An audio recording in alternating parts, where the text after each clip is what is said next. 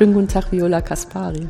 Sie haben gerade äh, bei uns eine Masterarbeit abgeschlossen, ähm, wo Sie spieltheoretische Methoden benutzt haben, um die Verteilung öffentlicher Güter zu modellieren.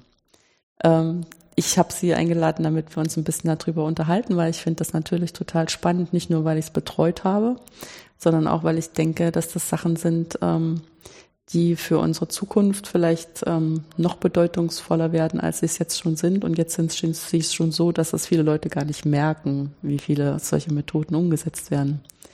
Vielleicht fangen wir einfach mal an. Wie benutzt man denn Spieltheorie dazu, ähm, das ähm, Entscheidungsprozesse zu begleiten oder zu modellieren? Also zu ganzem, also zu Beginn muss man die Situation erstmal modellieren. Das heißt, man befasst sich damit, was für Personen da sind, das nennen wir Spieler, und was für Handlungsmöglichkeiten diese haben. Da muss man schon direkt aufpassen, dass man auch wirklich alle mit aufnimmt. Was kann man tun, was kann man nicht tun? Und das sind dann die Strategien. Und ähm, ein wichtiger Prozess ist auch noch, dass man eine Auszahlungsfunktion festsetzt. Das heißt, ähm, man muss irgendwie die Handlungsmöglichkeiten und das Ergebnis daraus muss man, muss man einfach bewerten. Und dann können die Spieler anhand dieser Bewertung sich für eine Handlung entscheiden. Hm. Das heißt, ich stelle mir vor, dass die Spieler äh, bestimmte Möglichkeiten haben, ähm, Dinge zu tun, was Sie jetzt Strategien genannt haben. Und ähm, nachdem sie das getan haben oder nachdem alle Spieler etwas getan haben, gibt es sozusagen eine Bewertung dessen, was passiert ist, mit einer Zahl. Genau, und diese Zahl sollte natürlich möglichst gut modelliert sein und da sollten sehr viele Aspekte auch mit drin sein. Mhm. Wobei natürlich jetzt das mit dem Gut ist in zwei Richtungen. Das eine ist gut, was Sie wahrscheinlich gemeint haben, dass es realistisch ist. Genau, realistisch. Und was wir natürlich eigentlich im Hintergrund haben, ist, dass die Spieler sich so verhalten, dass es für sie selber gut ist. Ja, also dass sie irgendwie Genau, die wollen natürlich einen möglichst großen Gewinn daraus schlagen. Das heißt, sie wollen ihre Max, also die maximale Auszahlung erreichen. Ja.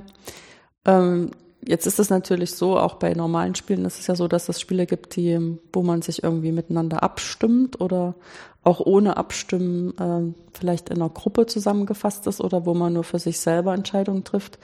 Ähm, was sind denn jetzt in der Spieltheorie da für Möglichkeiten vorhanden? Also ähm, in meiner Arbeit betrachte ich die One-Shot-Games. Das bedeutet, alle entscheiden sich sozusagen gleichzeitig, beziehungsweise es wichtig ist, dass niemand vorher weiß, wie sich die anderen entscheiden. Und, und sie haben auch nur eine, eine Entscheidung zu treffen, ne? nicht genau. so wie beim Skat erst ähm, sozusagen zehnmal äh, werfen, bis dann entschieden ist, äh, wie das Spiel ausgegangen ist. Genau. Aber ein interessanter Hinweis ist natürlich, dass es durchaus auch Situationen gibt, in denen man sich absprechen kann. In den Situationen muss man natürlich aber trotzdem auf sinnvolle Ergebnisse kommen. Hm. Jetzt hatten Sie in Ihrer Arbeit so ein paar instruktive Beispiele. Vielleicht ähm, ähm, nehmen wir das einfach mal, damit man mal sieht, äh, wie Spieltheorie überhaupt ansetzen kann. Also dieses Gefangenendilemma zum Beispiel, das könnten wir vielleicht mal erklären. Also ähm, im Gefangenendilemma gibt es zwei Angeklagte und ähm, die stehen vor einem Prozess. Und es, ähm, die Wahl ist praktisch, ob sie, sie, ob sie gestehen oder nicht gestehen. Und wenn beide nicht gestehen, dann kann man ihnen ähm, nicht viel anlasten, sondern nur einen kleinen Delikt und dann bekommen sie beide irgendwie drei Jahre Haftstrafe. Ähm, wenn einer gesteht, dann ist er der Kronzeuge und bekommt nur ein Jahr Haftstrafe und der andere, ich glaube, es waren neun Jahre. Und wenn beide gestehen, bekommen beide sieben Jahre. Und das heißt, von außen betrachtet ist ja eigentlich das Beste, ähm, wenn beide einfach nicht gestehen, bekommen beide drei Jahre. Aber das Problem ist eben immer, dass dann natürlich einer sieht, hey, aber wenn ich gestehe, dann bin ich der Kronzeuge und bekomme eben nur ein Jahr. Hm. Gibt es im Prinzip ähm, verschiedene Möglichkeiten, ähm, so ein Optimum, Optimum für sich zu wählen. Ne? Also das eine Optimum wäre unter allen, egal was der andere macht, ne? das ist für sich selbst das Beste zu machen. Und das, äh, das wirkliche Optimum für alle beide wäre natürlich, wenn man sich darauf verlassen kann, dass der andere die Klappe hält. Genau, genau. Und das ist halt dann, könnte natürlich auch noch mit reinspielen, ob die sich kennen, ob sie vielleicht befreundet sind oder auch nicht, mhm. weil dann könnten sie ja eventuell tatsächlich abmachen, dass beide nicht gestehen, aber sowas ist immer schwierig. Mhm. Ja, aber man sieht an diesem sehr, sehr einfachen Beispiel schon, dass das gar nicht so einfach ist zu sagen, was jetzt eigentlich eine gute Entscheidung ist, sondern dass eigentlich in dem Spiel selber schon mitmodelliert wird, ähm, unter welchen Voraussetzungen man die Entscheidung trifft und ob das jetzt realistisch ist oder nicht, das ist dann steht das sozusagen nochmal auf einem anderen Blatt. Ja. Ähm, welche Methoden gibt es denn jetzt, um äh, mit solchen, also sozusagen, wenn man dann diese Auszahlungsfunktionen hat für alle verschiedenen Strategien, die so auftreten können, äh, dann wirklich Entscheidungshilfen zu geben, also innerhalb der Spieltheorie. Also ähm, man kann das Ganze, man untersucht die Strategien nach möglichst geschickten und das Einfachste das, was es einem eigentlich am einfachsten macht, ist die streng dominante Strategie. Und das bedeutet, dass ganz egal, wie sich der andere entscheidet, es ist einfach immer besser, die Strategie zu wählen. Und dann kann einem praktisch wirklich egal sein, was die anderen machen. Braucht man sich gar keinen Kopf machen. Hm, aber die anderen könnten ja doch sich so oder so entscheiden. Sonst ist einfach klar, ist mir egal, was die machen. Ich mache so oder so. Mhm. Und da wissen wir schon, dass es um die Gefangenendilemma das offensichtlich nicht gibt. ja, also sprich, es gibt nicht immer eine streng dominante Strategie. Andererseits ist es natürlich schon so, das stellt man ja auch in seinem eigenen ähm, Leben fest, dass es manchmal wirklich reicht, sich in Ruhe hinzusetzen und zu überlegen, was gibt's eigentlich alles für Optionen und diese Optionen für sich selber zu bewerten. Also was ist mir jetzt eigentlich am wichtigsten, was ist eigentlich gar nicht so wichtig und ähm, in dieser, in dem Sortieren sozusagen der eigenen ähm, Wünsche und Möglichkeiten schon sowas wie so eine, was, was dann eine streng dominante Strategie genannt werden könnte, also was sich eigentlich so herauskristallisiert ähm, in so einem rationalen Entscheidungsprozess. Das gibt's ja tatsächlich öfter mal. Aber wie gesagt, das gibt's halt leider nicht immer. Jetzt ist die Frage, wenn man keine streng dominante Theorie, äh, Strategie hat, also wenn sozusagen die Welt sich nicht so sauber sortieren lässt, was machen wir denn dann? Ähm, es gibt die Nash-Gleichgewichte und da gibt es tatsächlich immer welche. Und zwar ähm, sind es Strategien. Da ist es so, dass wenn sich alle anderen Spieler an, das, an ihre Handlung halten, dann ist es für einen selber auch das Beste, sich auch dran zu halten. Das heißt, das ist eigentlich gerade bei, ähm, bei Spielen, wo man sich abspricht, ganz interessant, weil wenn man das einmal in den Raum gestellt hat, dieses Nash-Gleichgewicht, hat wirklich keiner einen Grund, davon wegzugehen. Wenn jeder davon ausgeht, die anderen behalten es, dann ist es auch einfach für einen selber die beste Möglichkeit. Mhm. Das heißt, ähm, wenn man sich egoistisch verhält, dann unterstützt man die Allgemeinheit. Genau, genau. Und das ist natürlich immer das Beste, weil dadurch ist wirklich auch eine Sicherheit gegeben. Weil sonst bei irgendwelchen Abmachungen, wie soll ich, also wie kann ich den anderen dazu zwingen, sich daran zu halten? Und da ist es natürlich das Beste, wenn die einfach mhm. aus egoistischen Gründen natürlich. Ja, das ist unser Menschenmodell, ne? dass wir immer danach streben, für uns selber das Beste rauszuholen. Genau. Und das heißt Self-Enforcing, mhm. heißt es auch dazu, als diesen Self dass man einfach von sich aus schon dazu gezwungen ist. Und wie man sich dann entscheidet, für welches Naschgleichgewicht, das ist dann so ein bisschen in der Luft. Das ist ein bisschen in der Luft. In meiner Arbeit habe ich eine Entscheidung oder einen Vorschlag gegeben, wie man sich dafür entscheiden kann. Und zwar ist es die Trembling Hand Eigenschaft. Und ähm, das Ganze baut auf dem Prinzip auf, dass es ja sein kann, dass sich jemand aus Versehen knapp doch nicht ans Naschgleichgewicht hält oder es ist eben nur also es ist wirklich nur eine sehr knappe Entscheidung, deswegen dieses Trampling Hand. Er entscheidet sich ganz kleines bisschen doch um und dann zerfällt alles. Und man nennt Nash-Gleichgewicht Trampling Hand perfekt, wenn praktisch trotz, trotz kleinen Abweichungen das immer noch das Beste ist. Das heißt, selbst wenn ich annehme, dass die anderen sich nicht 100 Prozent dran halten, sondern knapp vielleicht auch daneben sind, dann lohnt es sich trotzdem noch, sich dran zu halten. Hm. Das ist so eine Art ähm, Stabilitätseigenschaft, ne? Genau. So, also ja, ist eine Stabilitätseigenschaft ohne Wenn und Aber.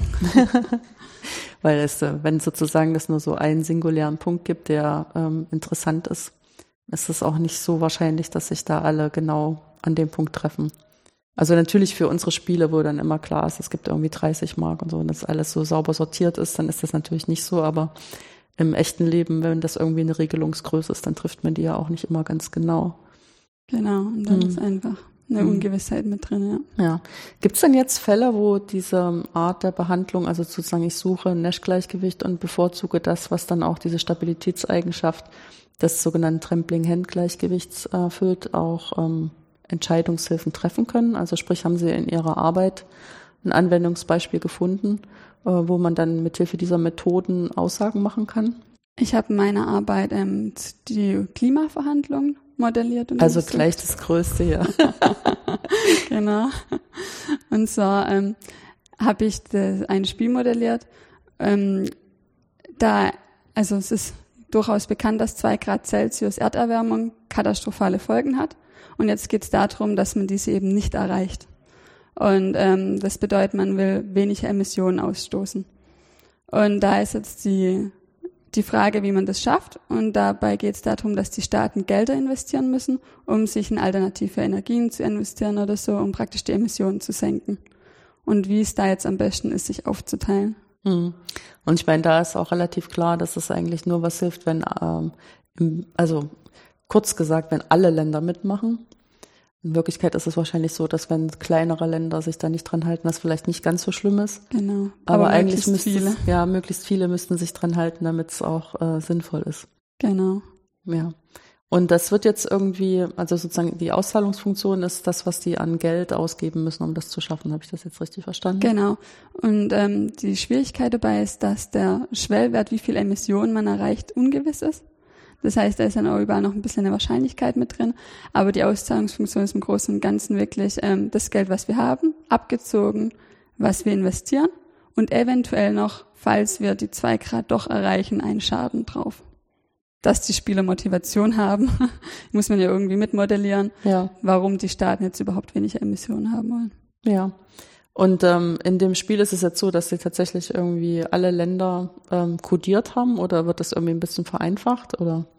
Also doch, es sind einfach N-Spieler praktisch und die sind alle mit drin und die können Geld zahlen und die haben auch noch einen Wirkungsgrad. Wie Sie schon gesagt haben, mit kleineren oder größeren Ländern. Ähm, es könnte ja sein, dass ein großes Land vielleicht wenig investieren muss oder mehr, um das Gleiche zu erreichen wie jemand anders. Das ist auch noch mit drin kodiert. Und am Ende wird es praktisch alles aufsummiert und wird geschaut, ob man jetzt unter diesem Schwellwert, der hoffentlich die zwei Grad nicht erreicht, bleibt. Hm. Und was kriegt man da raus? Also leider ist tatsächlich ein Trampling Hand perfektes Nash-Gleichgewicht natürlich dies, dass niemand was tut und niemand investiert. Aber ähm, die interessanten Nash-Gleichgewichte sind natürlich die, dass sich wirklich möglichst viele ähm, dran halten und direkt genau einen, einen Schwellwert erreicht. Also auch das Ziel nicht überschießen, sondern wirklich einfach knapp und prägnant das Ziel erreichen. Hm. Das heißt, da kann man dann mithilfe ihrer Methoden ähm, Empfehlungen geben an die einzelnen Länder in ihren, sind das dann die einzelnen Spieler? Genau. Ja, manchmal hat man auch wirklich das Gefühl, dass wir gerade unsere Erde verspielen, ne, in dem Sinne. Nee, man sagt dann den einzelnen Staaten, Ja. was sie tun sollten. Und meine Empfehlung, ähm, die Gleichgewichte, die ich hier empfohlen habe, sind Nash-Gleichgewichte und auch Trampling Hand Perfect, um praktisch eben das zu unterstützen, dass sich die Staaten auch wirklich einen Grund haben, sich dran zu halten. Ja, ich musste gerade dran denken, wann wir jetzt diese Petition der UNO übergeben wollen. genau, das wäre gut. ja. Aber ich meine, ähm, wie realistisch sind die Daten, die Sie da übernommen haben? Gibt es da schon Vorbilder? Ja, also ähm, ich habe also ein Paper von ähm, Erhard und Feige hat das auch schon behandelt und die haben es auch schon untersucht und daran habe ich damit habe ich praktisch meine Arbeit auch aufgebaut. Hm. Ist das auch so ganz theoretisch oder haben die irgendwelche Daten erhoben? Die haben Experimente gemacht und ähm, da kamen auch ganz interessante Daten raus und zwar, dass auch mit Absprache es nicht immer erreicht wird und da ist auch die Vermutung, dass eben vielleicht gerade die Absprachen vielleicht nicht immer Nash-Gleichgewichte oder Trampling Hand perfekte Gleichgewichte getroffen haben. Hm. Das ist ja schon interessant, wenn, also ich meine, weil letztendlich ähm, so ein häufiger Unterton bei dieser Spieltheorie ist, dass wenn wir nur äh, zusammenarbeiten, also kooperativ ähm, arbeiten, das ist wie bei dem Gefangenendilemma. Also das Kooperative wäre, wenn sie beide die Klappe halten, dann haben sie beide das Beste im Summe. Äh, dass das häufig das Bessere ist, aber wenn man immer unterstellt, dass jeder nur für sich privat das Beste haben will, also beim Gefangenendilemma wäre das dann Gestehen unter der Hoffnung, dass der andere vielleicht nicht gesteht. Hat man für sich das Optimum gefunden mit dem einen Jahr, äh, dass das so ein bisschen äh, dafür verantwortlich ist, dass es ähm, also aufs Ganze gesehen meistens nicht so gut ist, was rauskommt. Aber wenn jetzt nicht mal das ähm, kooperative Handeln, also die Absprachen helfen, Aber das, das kennt man vielleicht aus dem eigenen Leben. Also wenn man so mal flugs kurz zu jemandem, ja, ja, machen wir so, und dann setzt man sich in sein Kämmerlein, denkt nochmal drüber nach und so, hey, zu was habe ich denn zugestimmt? Das ist für mich eigentlich gar nicht optimal. Passiert ja durchaus auch manchmal. Ja, also es ist tatsächlich realistisch, ja. Ähm, nachdem Sie das jetzt so abgeschlossen haben, ähm, ist jetzt eigentlich die Arbeit so, wie Sie sich vorgestellt haben, als Sie da angefangen haben, dran zu arbeiten? Nee, also dieses schöne Beispiel mit den Klimaverhandlungen kam tatsächlich erst ganz am Schluss dazu. Ich habe mich für die Theorie entschieden und dann wirkte die Arbeit aber noch nicht abgeschlossen, noch nicht so richtig abgerundet.